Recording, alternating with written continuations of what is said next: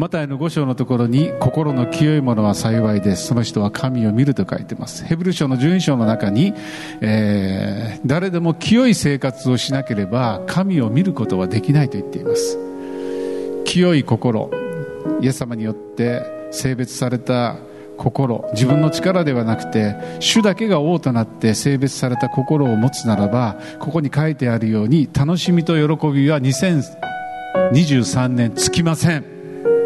宣言します。宣言することができます。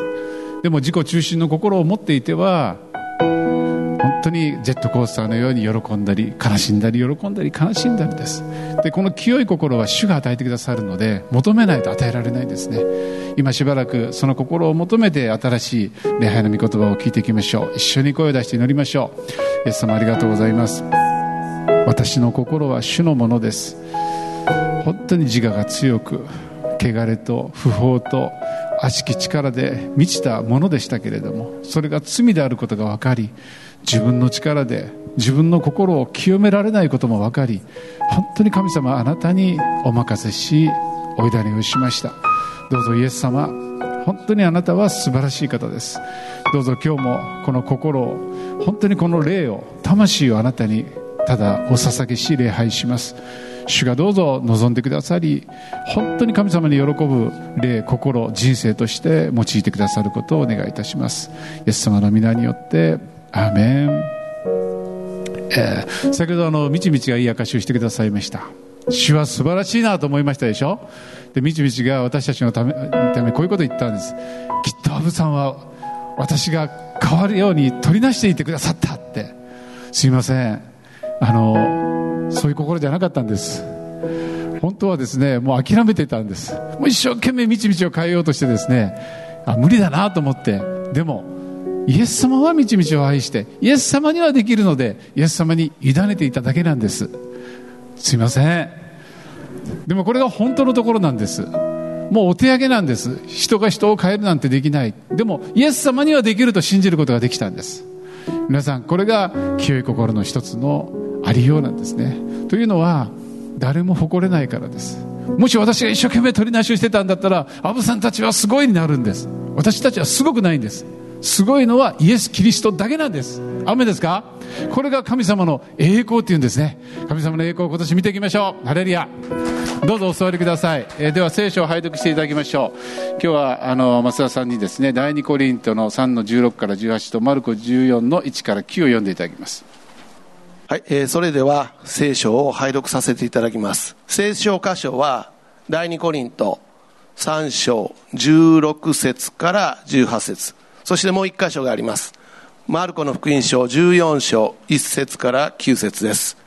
新共同訳で拝読させていただきます。第2コリント3章16節から。しかし、主の方に向き直れば、覆いは取り去られます。ここで言う主とは、霊のことですが、主の霊のおられるところに自由があります。私たちは皆顔の覆いを覗かれて鏡のように主の栄光を映し出しながら栄光から栄光へと主と同じ姿に作り変えられていきますこれは主の霊の働きによることですそしてマルコの福音書 14, 14章に入ります。一節から。さて杉越祭と女皇祭の2日前になった。祭司長たちや立法学者たちは何とか計画を用いてイエスを捕らえて殺そうと考えていた。彼らは民衆が騒ぎ出すといけないから祭りの間はやめておこうと言っていた。イエスがベタニアで重い皮膚病の人シモンの家にいて食事の席についておられた時一人の女が純粋で非常に高価なナルドの香油の入った石膏の壺を持ってきてそれを壊し香油をイエスの頭に注ぎかけた。そこにいた人の何人かが憤慨して互いに言った。なぜこんなに香油を無駄遣いしたのか。この香油は300デナリオン以上に売って貧しい人々に施すことができたのに。そして彼女を厳しく咎めた。イエスは言われた。するままにさせておきなさい。なぜこの人を困らせるのか。私に良いことをしてくれたのだ。貧しい人々はいつもあなた方と一緒にいるから。したい時に良いことをしてやれる。しかし私はいつも一緒にいるわけではない。この人はできる限りのことをした。つまり前もって私の体に香油を注ぎ埋葬の準備をしてくれた。はっきり言っておく。世界中どこでも福音が述べ伝えられるところではこの人のしたことも記念として語り伝えられるだろう、え、では一言お祈りをします。天の父様。2023年最初の朝このようにそれぞれのところから集まりまたズームを通してもそうですけれどもまずあなたを心いっぱい賛美をし礼拝をし神様を褒めたたえることができたことを感謝をします。私たちは今清い心を願いましたどうぞ世の中が変われというのではなくてまず私たちの心を清めてくださって本当に恵みに満ちた主の偉大さに満ちた主の素晴らしさに満ちたこの地上の生涯を賛美と感謝で全うできるように助けてください。小さなものを清めてくださり、主が今もご臨在くださり、一人一人の必要を知っておられますから、あなたが語りかけてくださることをお願いいたします。どうぞ今年一年いろんなことがあるでしょうけれども、すべて主の似姿になるための主の愛と恵みであることをまず感謝し宣言します。そしてどうぞ一人一人が神様あなたの弟子として神の栄光を表していけるように力を与えてくださいそのためにも主の働きがなければこの立法を全うすることはできません。主の霊の助けがなければイエスは主であると告白することはできません。精霊の助けがなければ十字架の意味は全く意味不明になってしまいます。精霊様を本当に主任牧師として今日も歓迎いたします。どうぞあなたの完全な支配の中で私たちを導いてください。イエス様に期待をします。主イエス・キリストの皆によってお祈りします。アメン、えー23年が始まりましたけれども津田の教会にとっては、まあ、50周年というのは簡単なことではない特別な年だと私は思っています、えー、1978年マーガレット・マークス先生伝道隊の先生ですけれども、えー、四国の指導に開拓なさっていたんですけれども5月9日に指導から津田に移って宣教を始めたのが今からちょうど50年前なんですね。ちなみに私は1978年っていうのは小学校6年生だったんです。調べてみると。まだ全然四国とも関係ないしまたこの津田っていうことも知りません。でもマーク先生はここで開拓を始めました。皆さんなぜ開拓をしたと思いますか？ここがいい場所だったから。人がたくさんいたから。大きな教会ができるからここに来たと思いますか？私はそうとは思いません。多分最も暗い最も教会なんか立ちそうにない場所でなかったのかなと思います。ただイエス様が先生にここで教会を建てなさい。ここで、まあ、命を懸けていきなさいと声をかけられたことに、えー、従っただけだと思うんですね。そして1991年の4月私は進学生として四国からあの神戸から8時間かけてここに来るようになったんです。そして、えー、神様の導きでここで一粒の麦となれと言って32年経ちました。ですから50年っていうのはあっという間に経ったようですけれどもすごく長かったなと思います。でもその道のりっていうのは簡単ではないですね。簡単ではないんですけれども本当に主と共にある素晴らしい楽しい恵みの年であったとも思います。で実は聖書の中で50っていうのは特別な意味があるんですね、まあ、ヨベルの年も50年目自由と解放の意味がありますけれども実はヘブル語で50っていうのは、えヌンっていう言葉を作る。ヌン。ヌンの子ヨシアっていうね。でヌンっていうヘブル語はですね命を持って動くとか魚とか繁栄とか実を結び増殖するという意味を持っているんです。ですからこの50年期待すべきことはですね、えー、本当に神様が繁栄を与えてくださる。でもこの繁栄というのはこの世の中の繁栄と違います。金持ちになるという意味ではないんです。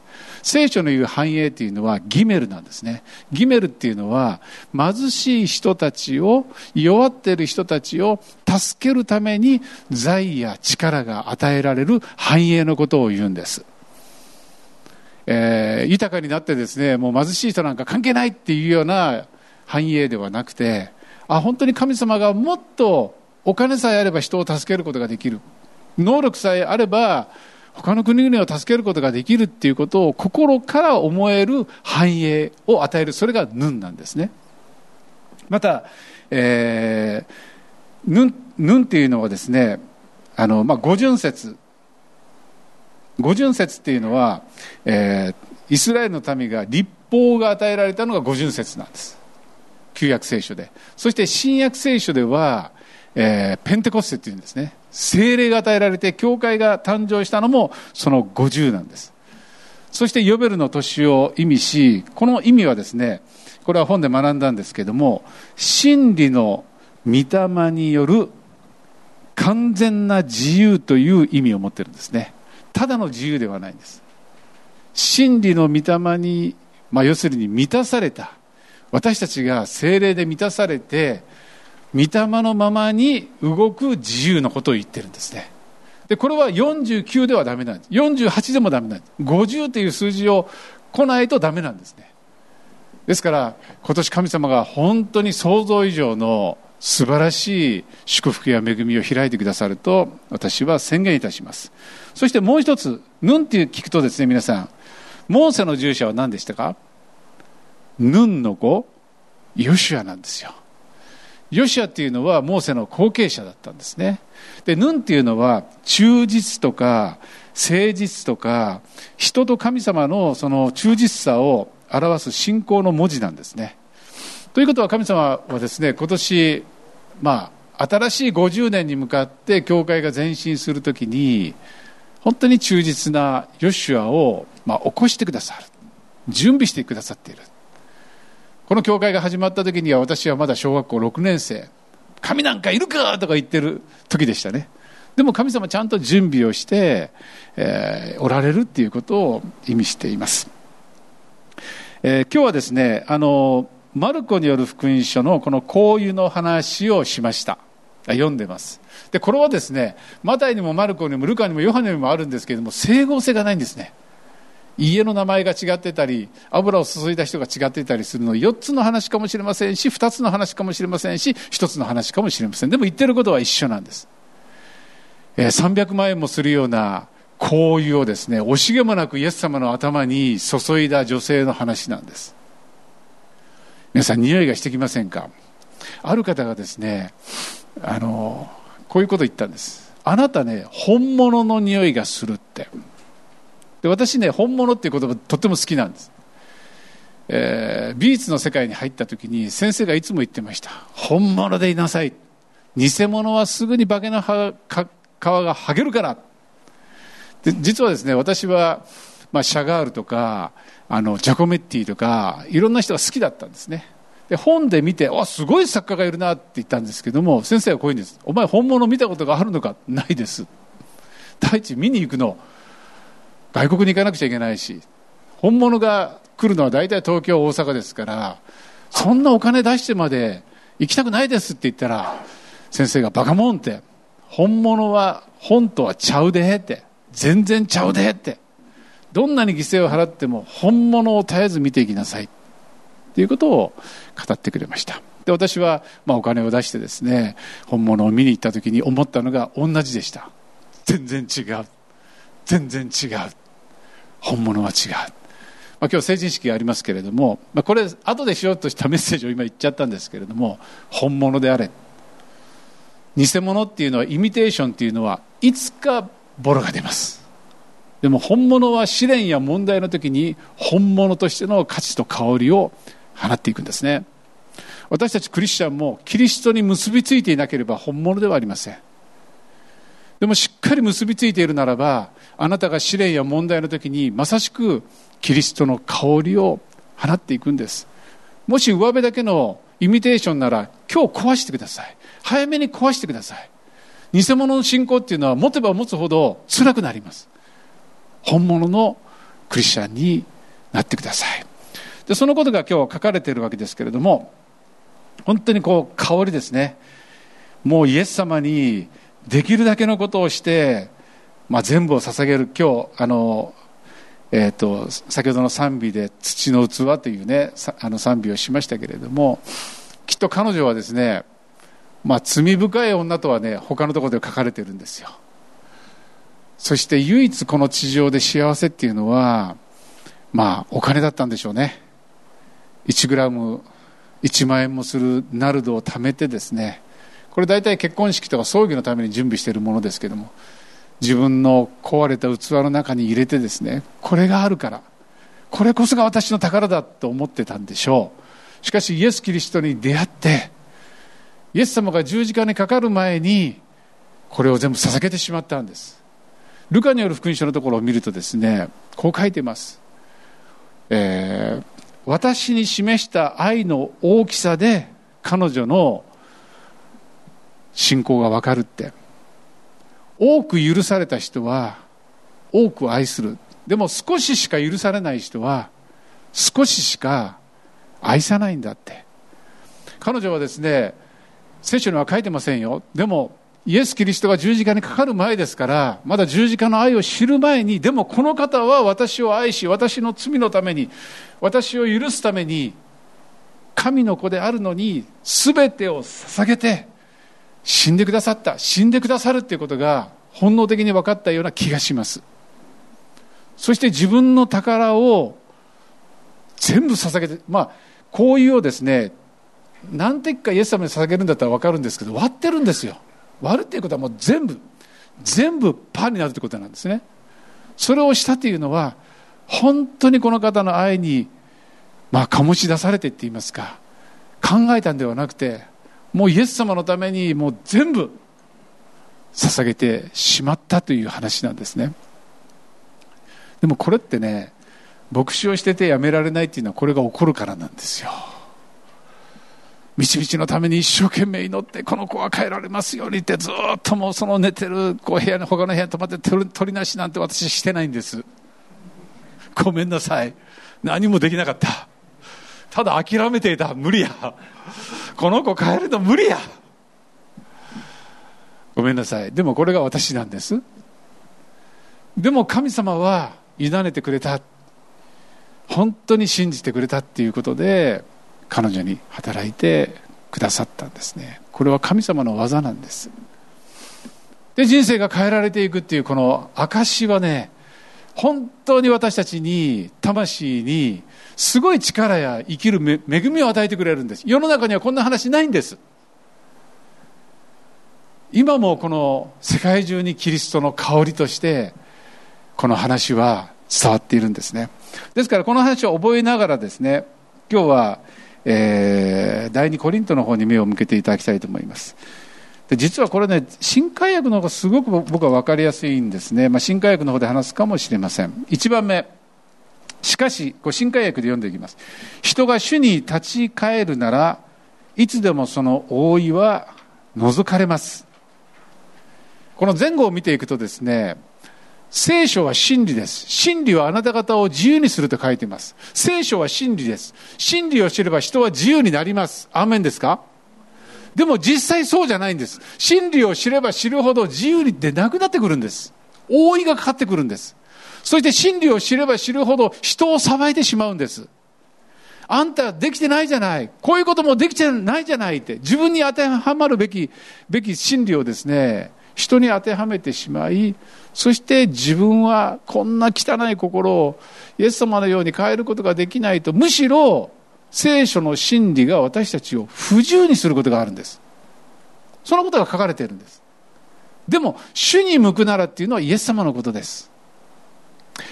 えー、誰かちょっと演劇をしてほしいんですけれども誰かちょっと実物でしたいんですけれどもちょっとこの前に立って出てきてくれる勇気のある方いらっしゃいますか？誰かちょっと出てきて一人。あの顔にこの私の今日持ってきたカバンかぶしたいんですね。ただそれだけなんです。いや顔に覆いがかけられるってやってみたらわかるじゃん。勇気のある方。お大変ありがとうございます。えーまあ、聖書を読むたびにですねなぜか顔に覆いがかかるって言うんですよ。おめでとう！恵まれた男よ。はいじゃあ後ろまで行って走っていってください。なんで走らないの？なんで怖いの？そこちゃうで。そしたら前の人バチッ叩いていいから。嘘よ。えなんで後ろまで行って後ろまで行ってよ。そんな簡単なことじゃない。もう今まで追ったところなのに。まっすぐ行ってまっすぐ行って。はい。ありがとうございます。そこでいいです。あの実地するとよくわかるんですね。聖書を読めば読むほどこういうふうになっていって不自由になっていってそして心の中はいいですか？本当にちゃんとしなくちゃいけない。清められなければいけない。賛美しなければいけない。教会に行かなければならない。祝福を受けなければならない。でも歩けない。そしてイエス様これを取ってください。取れない。いやもう信仰を持つんじゃなかった。もう本当に教会に行ったらこんなになってしまった。ということが先に書かれているんです。でもこの覆いを取るためにあえなんで取ったん？すごい自分で取れたじゃん。取れたらスーッと元に戻れるじゃん。見えるようになったわけですよ。でこれはね理屈では説明できないんですけどもあのイエス様に好意を注いだ女性ってまさしくそうなんです。覆いっていうのは中は真っ暗なんです。闇なんです。闇って何かっていうとイエス・キリストの愛も真理もまた神様の恵みもわからない状態を聖書では闇っていうんです。そしてこれが欠乏していくことを聖書では死と表現してるんですね。ですから、えー、私体調が悪くてって、息苦しい時にね死ぬかなと思いました。本当に息ができなくなると死ぬんです。あの大輝君さ僕が今こうしてねそれロープで巻いて息ができないようにしたら何感じると思う？もう束縛だよね。もう絶えず闇と死だよね。でこの女性っていうのははっきり分かることは、まあ、私たちもそうですけれどもイエス様に出会う前は闇だったんです。神なく望みなく一生懸命生きてたんです。これが当たり前だと思ってたんです。そして一生懸命良いことをして一生懸命良い人生をしそして元旦が来たらどうぞ神様幸せになりますように健康でありますようにって一生懸命願ってきたんです。時々教会に来たりクリスチャンの話を聞いてもわからない。先ほどみちみちのように十字架のことがわからない。それが自分のためであるということがわからないんです。でももしそれが取られたとしたら何しますか？もしそれが見えるようになって神様が私を愛してくださっている。本当に神様の恵みでこの世は満ちてる。イエス様が救い主であるということが分かったら誰でもイエス様に最高のことをしたくなるんですよ、えー、皆さんに聞きたいと思います。年末年始どう過ごしました？まあかなりなっちゃうね。この今日のために祈ってるっていうのは分かるね。あの祈りを聞けばね。例えばずっとなんとか合戦を見てさなんとかを見てさもうなんとか K1 とか見てさもうずっと見たら多分ここに立ってもそういうふうな言葉は出なかったと思います。ええ違った？そうでしょ？ね。えー、どんな生活をしましたかってね言うよりも皆さんの見るもの聞くものが何かにとらわれてませんでしたか？いや私ね自分の弱さもねあの2019年からテレビが壊れてテレビは見てないんですけれどもそれまでねもう本当にテレビ大好きでねもうとらわれてねもう何度これ壊してやろうかと思ってねもうテレビが悪いんだとか言いながらねそうじゃなくて自分の心がもう完全にロックオンロックオンってしてます？あのあのマーベルのあの映画あるじゃないですかなんとかあのあの飛行機の。トップガン。あ見てませんよ。であの中で敵をやっつけるときにこのレーダーで敵を捉えたらロックオンするんですね。ロックオンした瞬間にもう敵は逃げられないんです。ボタンを押せば相手の飛行機は爆破されるんです。ロックオンっていうのは完全にその固定されるという意味なんですね。で分かりやすく言うならばダビデという人は私は常に主を前に置いた。主が私の右にいますゆえに動かされないって言うんです。ダビデは戦いの生涯の中で、私はもうイエス様に心をロックオンした。だから、かろうじて勝つことができたっていうことを言ってるんです。でも私たちはなんで弱いんでしょうかそれはですね、もう携帯見たら、もうなんかもういろんな YouTube 見たらですね、もうすぐに心をロックオンされてしまうわけです、敵に。そしてこれやめないかん。あ、こんなんで時間過ごしたらいかんわって。もう完全にイエス様のことなんかもう忘れてしまってね。は、あれをしよう。よし、今年はこれを買いに行こう。よし、もう礼拝が終わったらもう夢タウンにあれを買いに行こう。もう完全に夢タウンに心がロックオンされてるわけですよね。こんなこと続けていては、勝利できないって分かっているけれども、立法ではできないんです。心を清めて、そういうものから離れて、いつもイエス様のことを思って、信仰の創始者であり、完成者であるイエス・キリストから目を離してはならないとヘブル書に書いてるから、そうします。よし、そうするぞと思った瞬間に、携帯パッと見て、おおもうロックオンされてるわけです。それから3時間、動いていない。完全にロックオンされてるわけです。その弱さは私たちありますよね。本当にみんな弱さがあると思います。でも、まあ、ここにあるように主に向く時には覆いは取り去られるこれは福音ですねどんな形でもですからこのようなこう教会に来てね一緒に賛美をするだけでも力きません？証を聞くだけでもキリストの代わりを私たちを嗅いでね皆さんの心はこの瞬間でも主にロックオンするんですよはい、イエス様って生きてるな。イエス様って本当に素晴らしいな。イエス様って素晴らしいな。去年皆さん人生の中で何回イエス様素晴らしいって言葉が出ましたか？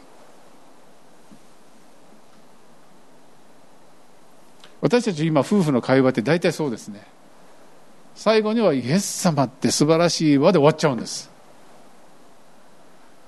でイエス様素晴らしいってどういうことかっていうとこれ神様の栄光後で話しますけれども栄光なんですね。神様の偉大さ神様の力神様の本当に恵み深さ神様の豊かさっていうのは私たちが言葉で表現するなら主は素晴らしいっていうことなんです。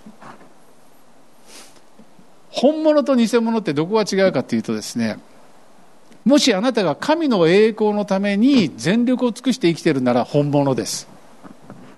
何をしていたとしてもあなたを通して神様って素晴らしいなって見えてしまうんです。でもその動機が自己実現であったり自分のためであるならば結局イエス・キリストを利用しながら有名になろう。褒めたたえられよう。アブさんってすごいなって。でもしそれを自分の動機とあるあるならばそれこそが偽物なんです。もう私たちは主と共に死んで自分のために生きるということは死んでいます。この素晴らしいイエス様のために神様どうしたら神の栄光を表すことができるできまできましょうかっていうのが私たちの生き方なんですね。で幸いに十字架がありますから私たちは何かができるから素晴らしいから栄光を表すんじゃないんです。その逆だったから栄光を表すことができるんです。こんなものが許された。主は素晴らしい。こんなものに知恵が与えられた。主は素晴らしい。今日も主が私を生かしてこういうことをさせてくださった。主は素晴らしい。本物と偽物。これもね後で話そうと思ったんですけど今聖霊様が語っているのでちょっとショックな話をします。ショックの話はちょっとこう今こう眠そうな人がピッてこうやって目を上げてくれてやったえー、ユダヤ人のユダヤ人というのは子供たちにですね大切なことを教えていくんですね。それは旧約聖書トーラとそしてタルムードっていう九伝立法ですね。でタルムードが今ねもうインターネットで結構紹介されてるんですよ。ユダヤ人のお母さんが子供たちに話をするトーラの話が載っていました。それをしたいと思います。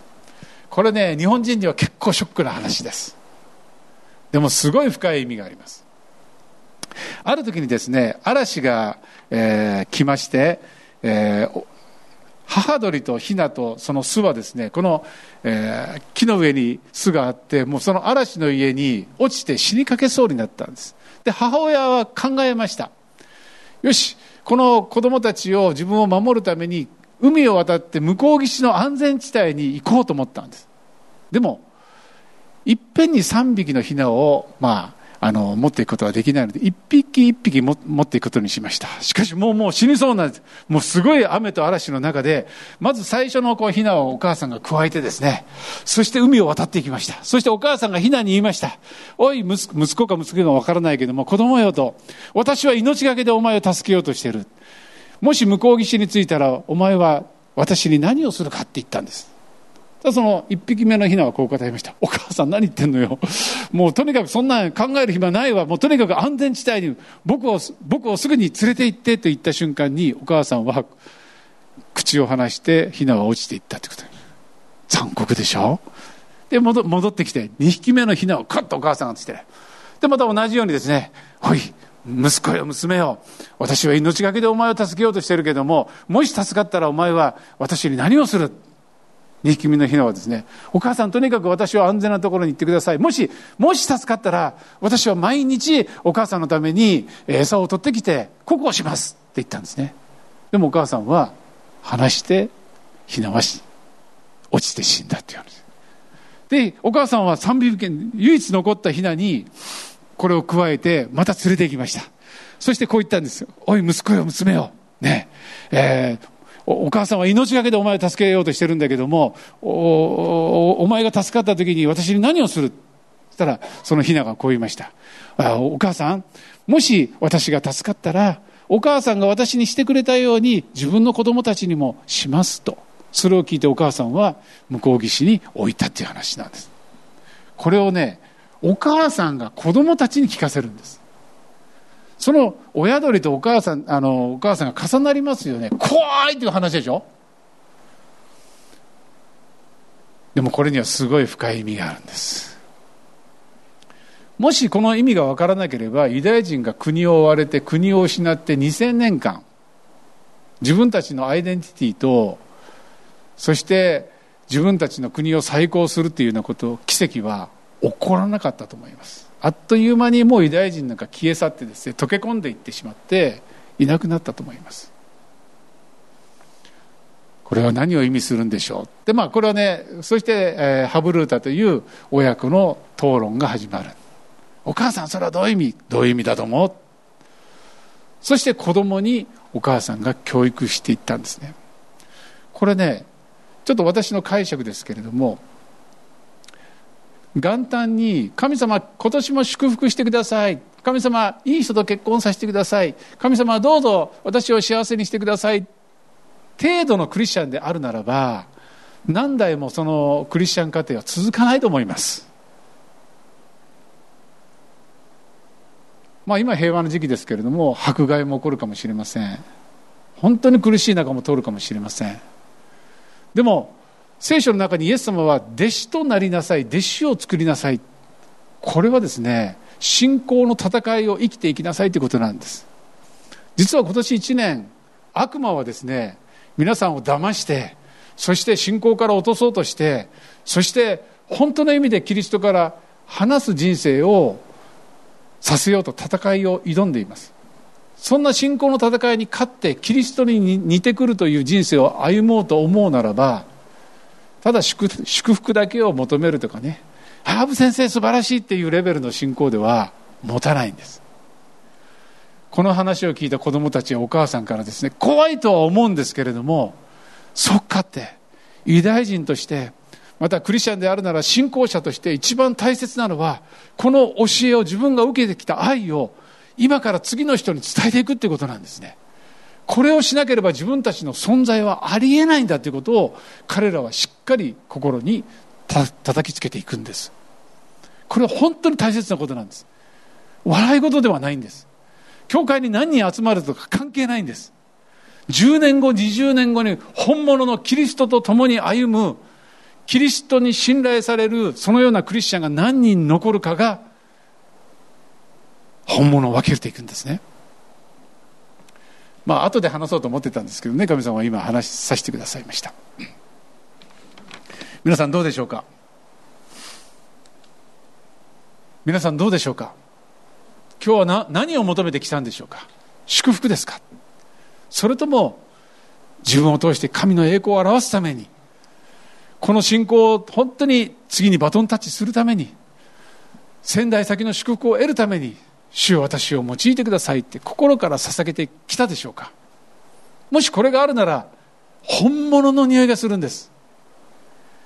今年いろんな辛いことがあっても家族に本物の匂いキリストの匂いだけが残ってくるんです。でも結局ご利益宗教っていうのは消えていきます。なくなってしまいます。本物だけが残るんです、えー、2番目。ここで言う主とは霊のこと御霊のことですが主の霊のおられるところに自由があるっていうね。この言葉私好きなんですね。新海訳聖書では主の御霊がおられるところには自由がありますって。で何度も言うようにですね聖書は真理の塊塊なんです。自由が与えるものなんです。でも立法主義に陥りやすいんです。でもこの主の霊っていうのは復活された今も生きてるイエス・キリストのことです。皆さんが経験になればなるほどモーセのようにイエス様は目に見えませんけれども目に見えるように主を愛し恐れながら生きていくことができるようになるんですね。でこの方がおられるところに本当に自由がある、えー、皆さんもしあなたが悪魔だったらこういう本を書いた人がいるんですよちょっとあの12月読んだんですけど面白いなと思って。もし悪魔だったら人間に自分を与えるっていうことの幸い父なる神様は一人子を私たちのために与えてくれました。これが愛です。イエス様は自分の命を罪のある私たちのために罪のない体を血を捧げてくれました。これが愛です。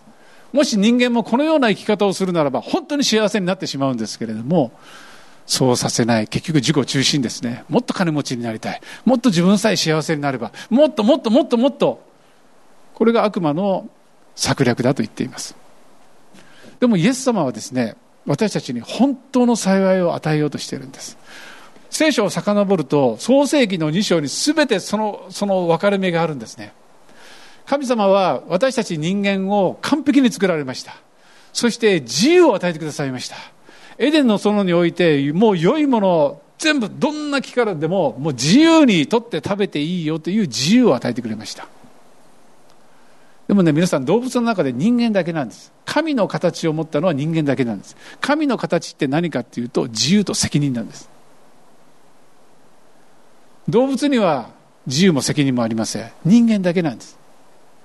自由にとって食べていいよ。あなたは王として祭司としてこの地を治める神の子だよっていうことが漱石に書いているんですけれども、神様は一つだけ責任。善悪の知識の木からは取って食べたらダメだ。必ず死ぬ。たった一つです。100個ではありません。たった一つです。人間に自由を与え責任を与え対等に見てくださったんですね。でも何が来たかっていうと悪魔ですよ。悪魔が蛇を騙して神様そんなこと言ったの？と言いながらね。いやいやいやこの善悪の知識の木を食べたらね目が開かれて神様のようになるんだよ。もっと自由だよ。ですから私たちはですね今もいつも自由を主張します。テレビ見るのも自由じゃないか。YouTube だって自由じゃないか。これも自分たちの権利だ。自由だ自由だ自由だ自由だ。まあ、みちみちの言葉を借りるならですね親を許さないのは自由だ。土下座しても許すもんか。これが私の意思だ。と私たちが思う自由を主張して自由になった人はいません。神様の御言葉を守らないで自由になった人はいません。神の形の完成はイエス・キリストです。皆さんイエス様って神の子として生まれましたからやりたいようにしたいようにやったように思いますけども聖書を見ればやりたいようにしたいようにイエス様はしてないんです。全部神様を見ながら神様がしなさいということだけに従っていくんですね。これは私たちの見本なんです本当の自由っていうのは、神様に従っている時に、神様と良い関係の時に私たちは、お金で買うことのできない深い平安と自由を得ることができるんです。でも、悪魔は世の中はそう言いません。お前は自由だ。やりたいことやるのが自由だ。やりたいことやったもん勝ち、青春ならってね。あの後信玄十二章を見てほしいですね。その後に報いが来るよって書いてるんですけれども、これが世の中なんです。ですから一見クリスチャンというのはとっても不自由に見えてしまうんですけれども、実際はその逆なんです。私たちが自分の力で聖書を守ろうとすると、聖書は私の顔に覆いをかけます。でも、御霊が共にいてくださって、復活の主が共にいてくださって、賛美しながら、感謝しながら、啓示を受けながら、えー、行く。この、まあ、50っていうのはですね、5と10とも分けれる。5っていうのはヘブル語で、ヘイという言葉でね、精霊を表すヘイです。命とか息とか光とか、イエス・キリストの言葉とか、恵みっていう言葉です。で、10っていうのは、あの、ヨットという言葉で、満ちるということなんですね。だから神様の言葉で満ちる神様の精霊で満ちるイエス・キリストの言葉で満ちる啓示で満ちていった時に私たちは本当にとらわれなくなるんです。テレビを消すことができるんです。YouTube を消すことができるんです。いやそれよりもイエス・キリストを知ることがものすごく楽しくなるんです。本当に喜びになるんです。これね若い人とっても難しいと思います。若ければ若いほど肉の欲が強いですからね。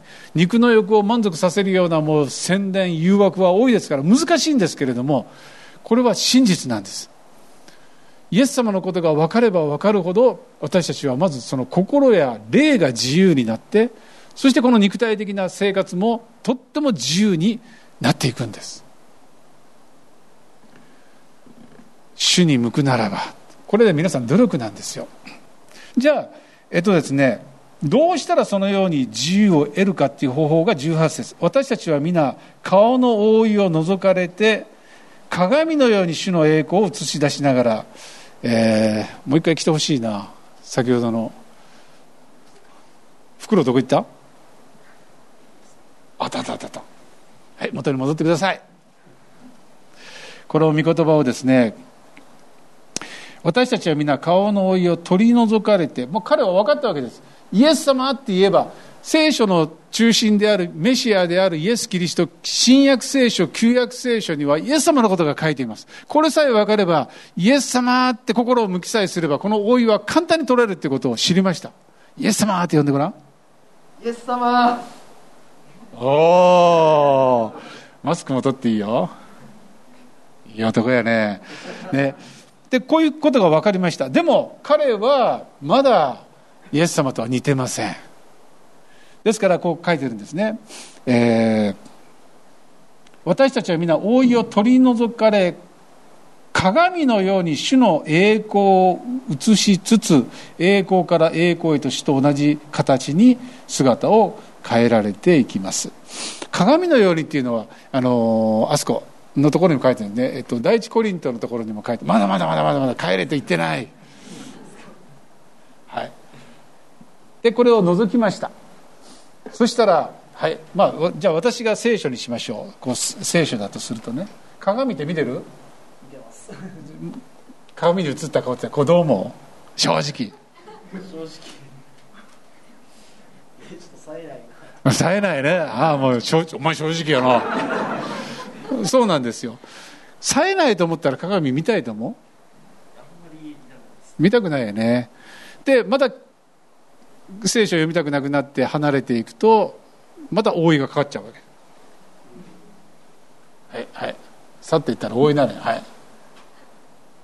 これが続くわけです。でもね結局私たちが神の栄光を表し神を喜びイエス様のようになっていくために絶対必要なものは栄光だと書いてます。栄光っていうのは何度も言うように主は素晴らしいってことなんですよ。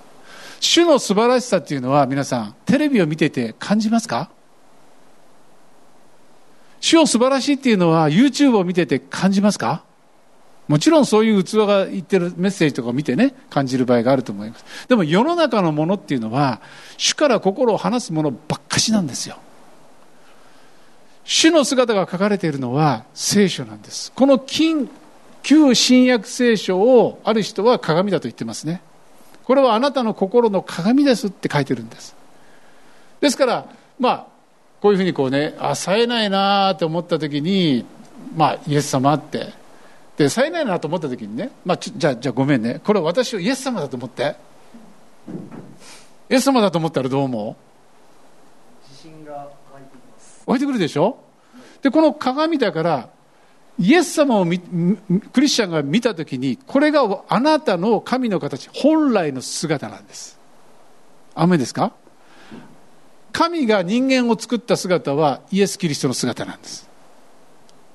あかっこいいでしょ？偉大でしょ？愛に満ちて知恵に満ちて素晴らしいでしょ？でも時々そうじゃ見えない、まあ、聖書は逆のこともね聖書は罪を示すのでイエス様が見えた瞬間に自分は汚いなとかね汚れてるなとかねああダメだなとかね許せないなとかねそういうことが見えてくるわけですよ。でその時にこう聖書に書いてますね。鏡のように主の栄光を映しつつまず主が見えていないと自分をこの方に委ねていいとは思えないんですね。私たちはですね、まあ、夫婦家庭がね、まあ、そんなに、まあ、理想的ではなかったかもしれませんけれども、えー、私中学校の時に大草原の小さな家よく見てたんですよ。いやこんな家庭あるんかなって。こんなお父さんいるのかなって。こんな家庭持ちたいなっていうあイメージがあってね。一生懸命それに近づく過程を作っていこうとしたんですね。まあそれはできないとこいっぱいありましたけれども。でもイメージを持つゴールを持つっていうのはものすごく大切なんです。ここにいる皆さんが心から礼拝している姿っていうのは多くの人が見ています。ああんなクリスチャンになりたいなって思った人はなっていくんです。それと同じように聖書の中にキリストが悪魔に勝った姿貧しい人を癒した姿罪人を受け入れた姿祝福された姿やがて栄光を持っていく姿天国の姿全部書いてます。これがあなたの心に移った時にあこれなるんだって。神の約束は全部なるんだって。信仰によって受け止めることができるんだって。力が来るんです。でもその逆も、はあ、自分はごまかしてきたな。罪深いな。その罪深さを清める力もあるんだって分かるんです。これが鏡を見ることなんですね。でも、えー、あのもうもう一個のところにはですね、えっと、第一コリントの13章のところには今はぼんやりと見ています。と書いてます。私たちはこの地上で聖書を読んでもまだぼんやりと見てるんですけれどもやがて主が現れた時に顔と顔をはっきりと天国を見ると書いてるんです。これ希望なんですね。でそれと同じように栄光から栄光へと主と同じ形に姿を変えられていきます。これね昔ねこれ読んだ時に自動的に私はなると思ったんですよ。50年経ったら50年前のクリスチャンはみんな栄光イエス様と同じ姿になっているからなってないんです。でもなってる人もいるんです。先ほどの女のように一瞬にしてなる人もいるんです。何が違うかというと神様の栄光を求めているかどうかなんです。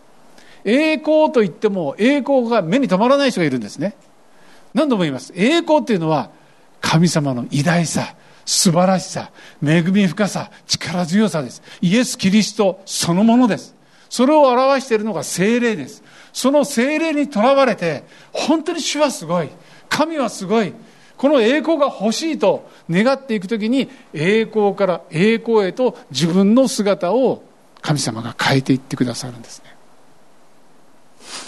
えー、ウェストミンミンスター小教理問答最後にですね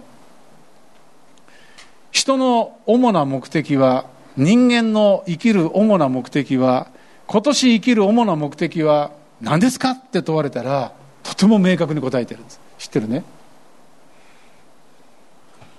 えー、えー、えー、え人の主な目的は神の栄光を表し永遠に神を、えー、た喜ぶこと。すごい知ってるじゃん。御霊のおられるところに自由がある。このように助けてくれるわけですね。本当にそうなんです。私たちが存在している救われた目的は神の栄光を表すことなんです。ですからもしあなたの祈りが今日変わるならね神様今年車3台買ってください。新しいを買ってください。本当に鼻の高いかっこいい人と結婚させてくださいっていうのは悪くない。けれどもそうじゃなくて本当に神様私を通して神様の素晴らしさを表させてください。どうしたらいいですかっていう祈りに変わったら本物になっていくんです。もしここにいる50人がその祈りをしだした時にそれぞれの職場でそれぞれの家庭で素晴らしいのはイエス様だけ。アメ素晴らしいのはイエス・キリストだけ。イエス・キリストは今も生きてる。この栄光を表すために力を与えてくださいって祈り出した時にあなたが願わなかったものがおまけとして転がり込んでくる世界が始まるだけなんです。でなければあなたは今年神を喜び続けることは無理です。神様全部祈り答えないもん。あれ？鼻の高い美しい奥さんが私の嫁さんになるのにこんな人だったいやこんな人だそそういうこと言ってるわけじゃない。願い通りじゃないことばっかし起こるんです。でも最善なんですよ。でもあなたが願ったがゆえにいつも葛藤が来るんです。落ち込むんです。それを明け渡して神様栄光のために神様の栄光を表すために私は目的はそうですから神様の栄光のために一番いい就職先を教えてください。神様の栄光を表すために一番良い伴侶を与えてください。神様の栄光を表すために一番良い選択をさせてくださいと祈った時に、神は動かざるを得ないんですね。栄光から栄光へと、その中で主と同じ姿に変えられていくんです。ですから、ヌンっていうのは自分の考えや観念を横に置いて捧げて、神様あなたの御言葉あなたの心を教えてくださいっていう礼拝者のことなんです。だから変えられていくんです。今年はその年です。雨でしょうか。神の形に変えられ本当のギメル繁栄する年が2023年私たちなんですね。感謝します。ありがとう。じゃあ今ロックオンしてイエス様だけにロックオンしていろんな誘惑からね勝つ力も精霊が与えてくださいますから精霊様どうぞいつもイエス様だけにロックオンさせて歩ましてくださいと一緒に祈りをしていきましょう。イエス様感謝します。本当にあなたが私を愛してくださったようにまたこの女の人はイエス様にロックオンされて自らをイエス様にロックオンして全てを捧げていきました。どうぞ本当にあのゲームのことあの本のことあの人のこと特に問題にロックオンして1年間問題問題問題ではなくてイエス様にロックオンします。本当に神様精霊の力を与え続けてください。食べるにしても飲むにしても何をするにしても神の栄光を表しなさいと第一コリント10の31にあるようにその言葉に立ちます。導いてください。イエス様の皆によってアメン。